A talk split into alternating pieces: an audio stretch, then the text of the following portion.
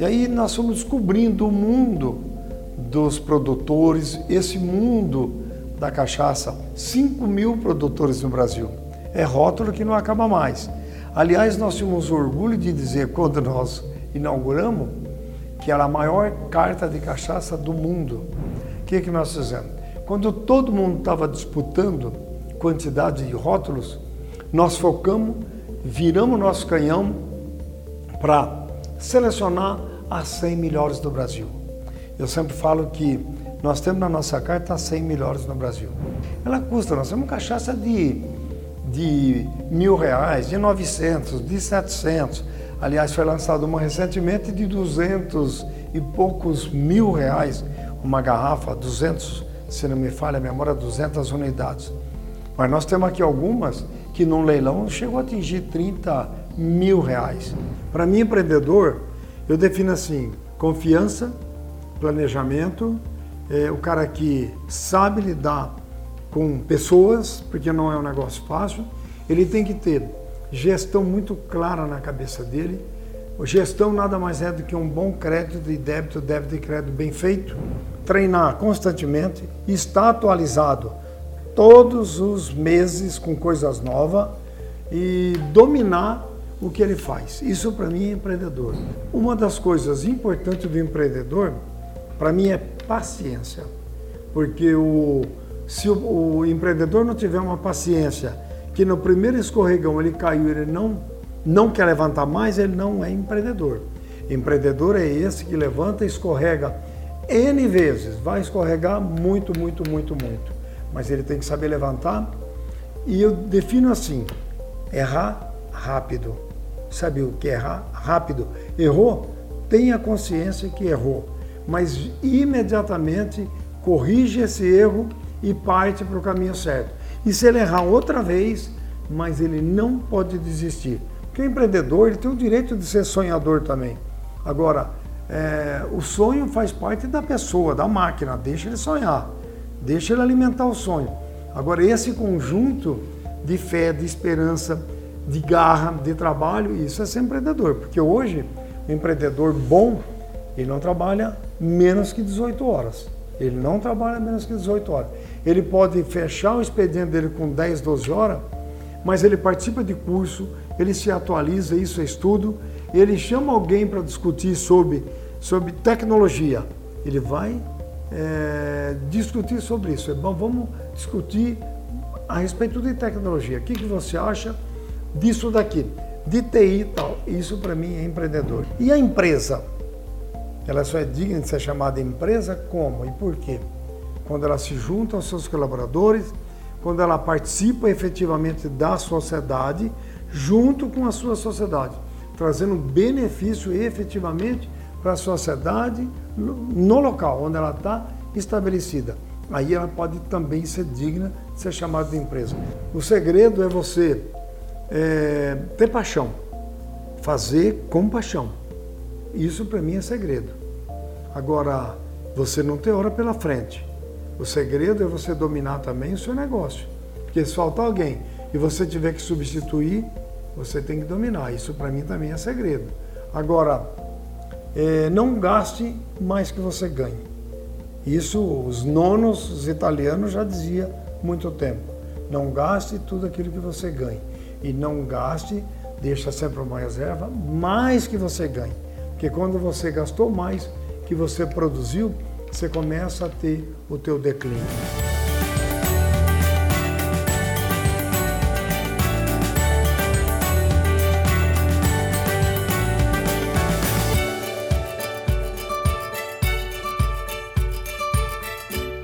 sofrida. Minha infância muito sofrida. Na verdade, nós, eu nasci em Adamantina, viemos para Tupã com. Eu tinha nove anos, na década de 60, né? E meu pai ajudou a, abrir a, a, a comandante João Ribeiro de Barros. E esse pessoal criado em sítio não tem preguiça, né? Os engenheiros encantaram com o trabalho braçal dele e fizeram um convite para ele fazer parte da, do departamento de estradas e rodagem mesmo ele sem cultura, ele conseguiram, fizeram para ele, na verdade, um, um teste, uma prova, que precisava muito mais dele, da honestidade, do do trampo dele, do, da pegada dele, do qualquer, qualquer outra coisa. Bem, e aí nós nos estabelecemos em Tupã por uma razão muito simples. Todos os parentes dele estão aqui. Adamantina, Flórida, então ele queria esse eixo aqui, Quintana. Ele queria esse eixo e Tupã para ele era uma praça não tão grande na época, né? E que dava para estudar os filhos e ele estava muito bem aqui. E sempre fui muito sonhador na vida, né? Então, é, o, meu, meus pais, os nonos, nós fomos criados no sítio, eles exigiam que no final de semana ia para a roça. Todo mundo no sábado ia para a roça, é, domingo também, porque tinha muito algodão para ser apanhado na época, milho para ser quebrado, amendoim para ser arrancado, chacoalhado, amendoim para bater. E ele não perdoava. E, e, ele tinha uma filosofia: só o trabalho cria riqueza. Com os quatro, cinco filhos ajudando, ele conseguiu construir a sua casa em Tupã, porque nós pagávamos aluguel. E muito interessante, porque nós fomos crescendo, fomos crescendo, mas eu queria continuar estudando. E quando eu terminei o ciclo médio, eu falei para ele que ia estudar, nunca me esqueço. E na época nós usamos uma expressão: é, o senhor faz de conta que tem um filho, eu vou fazer de conta que tem uma família, mas eu vou querer continuar no estudo. E ele falou: Mas eu já deu estudo suficiente para você, eu preciso que você nos ajude. E eu falei: Olha, é, eu vou, mesmo que eu, tra eu tenha que levar só minha roupa de corpo. E quando era moleque, na época de Boia Fria, eu adorava ver os restaurantes aqui em Tupã, que tinham muito poucos. Eu ficava encantado com aquela arrumação, né? E falava para mim mesmo que um dia eu sentava ali à volta dessa mesa para degustar aquilo lá, para saber o que estava acontecendo. E quando eu me formei, eu fui frequentar bares e restaurantes. Era uma delícia, né? Mas eu sentia que o que era bom na primeira vez já não era mais o mesmo que o na segunda e na terceira vez mudava de restaurante e assim era uma, era uma rotina. Os, os restaurantes perdiam muito facilmente o controle da qualidade. Como eu já vinha de uma escola, de um curso que, e trabalhando com cana, que é praticamente uma franquia, né? era tudo é padrão. Tudo é padrão e tudo tem na sua época certa. Eu queria saber por que, que os restaurantes não tinham um padrão de franquia. E sonhava em ter os restaurantes, sonhava, aliás, em sentar num restaurante. Aí eu não só me sentei ao redor de uma mesa, como nós montamos um em 1990. E esse era a grande preocupação e responsabilidade. Era full time em cima de controle de qualidade e full time em cima de receita, de pesagem. E todo mundo fala, mas para que isso? Porque aqui tem que ser tudo igual. Que você vai comer hoje, comer hoje, e você vai comer amanhã, semana que vem, mês que vem, ano que vem. Se a gente passar de um ano, nós vamos estar de pé e isso é que vai segurar. E eu sonhava com isso e aí a minha esposa ela falou, olha, se você é tão bom na sua gerência como gerente agroindustrial de usina, ganha bem e você fez um bom curso, se você está largando tudo isso para montar um negócio, que você sonha com isso, eu vou te acompanhar, porque eu tenho certeza que o negócio vai dar certo. E aí ela sempre foi o braço direito nosso, sempre ajudou, era ela que ficava na cozinha. O Júlio, criança de tudo, ficava com a gente. Aí contratamos o primeiro, o segundo, o terceiro, o quarto, o quinto. Hoje nós temos quase 80 funcionários e todos os sonhos nós realizamos. Com três anos, é, nós tínhamos certeza que o nosso negócio era franqueado, porque nós tínhamos receita, nós tínhamos pesagem, nós tínhamos toda a diagramagem, vamos falar, nós tínhamos todas as receitas de molho, de tempero, quantidade de sal. Era uma planilha técnica sem sabermos absolutamente do que realmente era franquia propriamente dita. Em 2003 nós inauguramos, olha, de 90 até 91, apanhando de 92 e 93 nós inauguramos a nossa primeira. Então, na verdade, a paixão pela cachaça começou um pouco antes de 90. Eu fui trabalhar numa indústria de aguardente em 1978. E aí eu descobri o mundo é, por trás das garrafas, por trás dos rótulos, mas também descobri as decepções, é, descobri o, o, o desprazer a falta de paixão, a falta de comprometimento, porque na verdade eu, eu percebi que nós tínhamos muitos produtos bons e que não podia de maneira alguma, como nós damos exemplo aqui no museu, você fazer um produto que não é barato, desde o plantio, é, de cuidar e depois você industrializar, fermentar, destilar, engarrafar e colocar numa vasilha de refrigerante, como tem aqui no museu, é, essa peça para mostrar o descaso da aguardente brasileira, num, aliás, num produto brasileiro dentro de qualquer vasilha. O que, eu quis, o que nós quisemos mostrar para o brasileiro e para o mundo que nós também temos que ter orgulho dos nossos produtos.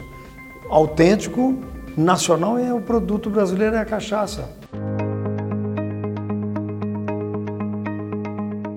Bom, exatamente quando nós é, tínhamos mais de 400 no, no cardápio, todos os anos chegava é, 50, 100, teve um ano que chegaram para cá 200 e poucas garrafas. Todas elas querendo entrar no cardápio. E por alguma razão, lógico, e obviamente que elas não tinham todas essas exigências, alguns produtos muito bons nessa coleção, é, excelente, que estaria tranquilamente na nossa carta, mas não tinha os outros é, requisitos para poder entrar na área comercial. A nossa empresa é uma empresa 100% fiscal há muitos anos, então eles não tinham condições de entrar na, na, na nossa carta. E aí nós fomos também guardando essas daqui. E todas as vezes que eu saía por esse Brasil de Deus, que eu via um produto, eu experimentava, mesmo ela sendo média, fraca ou ruim, eu trazia para colocar na nossa coleção. Mas sempre no intuito de descobrir alguns tesouros por aí. E foi juntando, e hoje nós devemos ser o terceiro, se não me falha a memória, o terceiro maior museu da cachaça do Brasil, terceiro ou quarto. Nós temos um museu já com 5 mil peças, 4 mil peças, o nosso aqui beira as 4 mil peças. Então eu acredito que nós devemos ser o terceiro ou quarto aí do Brasil, mas tomara que seja até o quinto, porque significa que tem outros apaixonados aí na frente, né?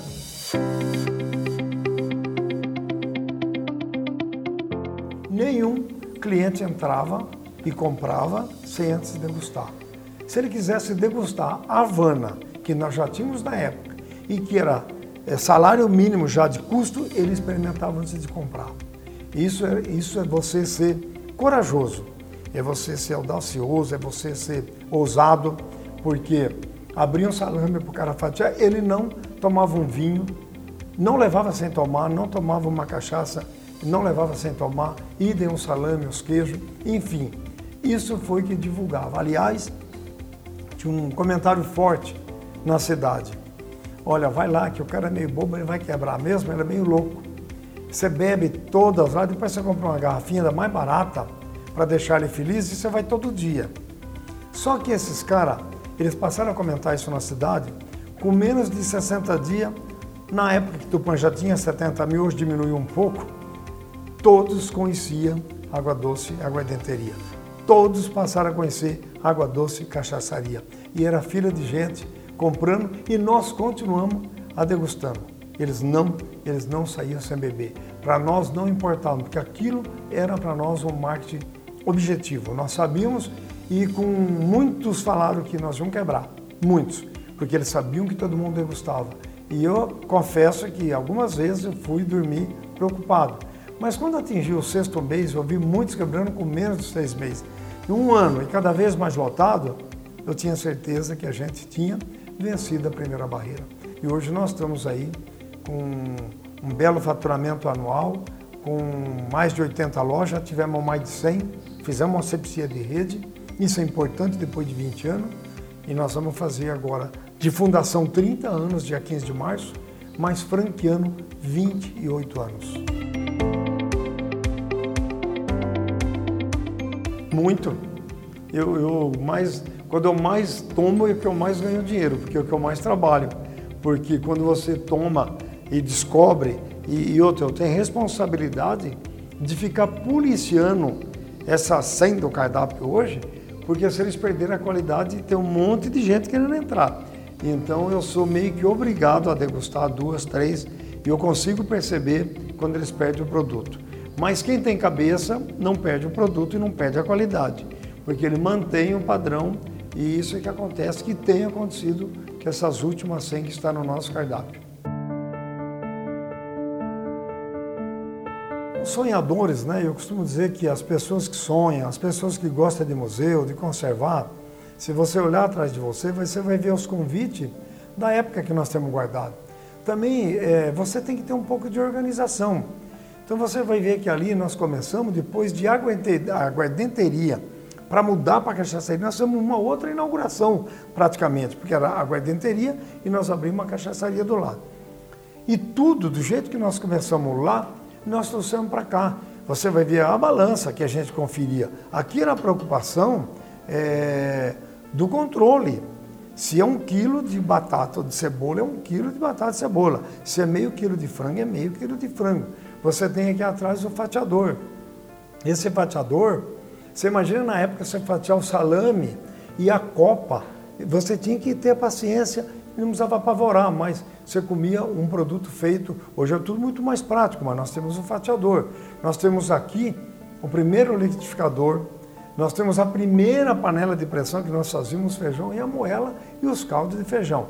Então eu digo que povo sem é, história é povo sem memória. Os, os, sonhadores e quem gosta de museu, ele tem que conservar para que as pessoas possam fazer parte dessa história.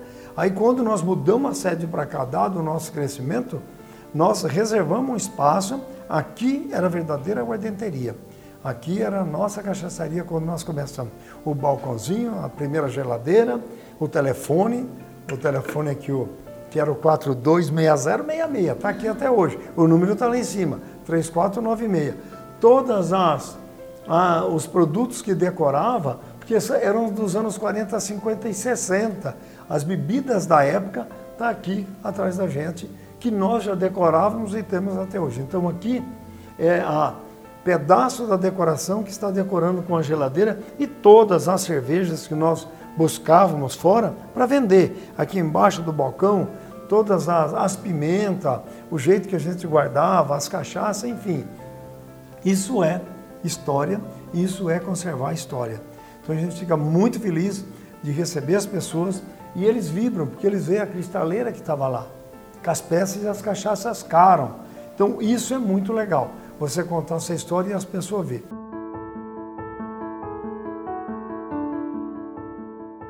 E as melhores decisões, às vezes, a gente vem tomar aqui. Porque lá atrás nós narramos uma decisão. Então tem um place né, que, que, que fica aqui nesse ar. Ali onde vocês estavam, ah, ali também tem, tinham duas cadeiras que as melhores decisões foram tomadas lá. Você vai passar naquela sala, você vai ver a cadeira ali onde nós sentávamos e uma decisão não se toma com 5, 10 minutos. Uma decisão assertiva, eu sempre comento que na emoção você não deve tomar decisão nenhuma, porque na emoção o negócio é meio grave depois, o pós. Então você, a decisão tem que ser com muita paciência, porque ninguém planeja é, fracassar, né? Fracassou porque não planejou você tem que pensar na pior dos acontecimentos. Se não aconteceu, que não é diferente de franquia. Prometer sempre menos, muito menos, entregar muito mais. Da mesma forma, é quando eu venho para cá e vejo tudo isso e fico olhando nas decisões que nós tomamos lá atrás. Ficamos procurando qual que nós erramos. Eu não me lembro de ter errado em nenhuma. Isso significa o quê? Que foi com muita calma que se decidiu. Então isso é para você se casar, para você ter teu filho, para você viajar, planejar uma viagem, tudo tem que ter planejamento. A nossa firma ela foi embasada em cima de planejamento, mesmo sem ter dinheiro, mesmo sem ter dinheiro. Mas eu comparo com uma frase que nós usamos muito aí. É, você, o sorriso não paga imposto. Você para ter o comércio você, tá, você tem que estar sempre disposto a sorrir. E eu falo, olha, o sorriso ele é transformador. Ele deixa qualquer rosto mais ou menos em belo, mesmo que os, de, os dentes ele seja postiço. O, o comerciante ele tem que ter esse conhecimento no planejamento, porque ele vai ter que continuar sorrindo. E não é legal você ter que sorrir, sabe, aquele sorriso falso. Então o sorriso ele tem que ser espontâneo e é assim que dá certo. E é assim que ele transforma os negócios. Mas se você não planejou e você fez algo errado, você não vai conseguir ter um sorriso do jeito que o cliente espera e quer e precisa. E não é diferente em nenhum segmento, em nenhum ramo, nenhuma atividade é diferente. Todos exigem a mesma performance de quem está por trás do negócio.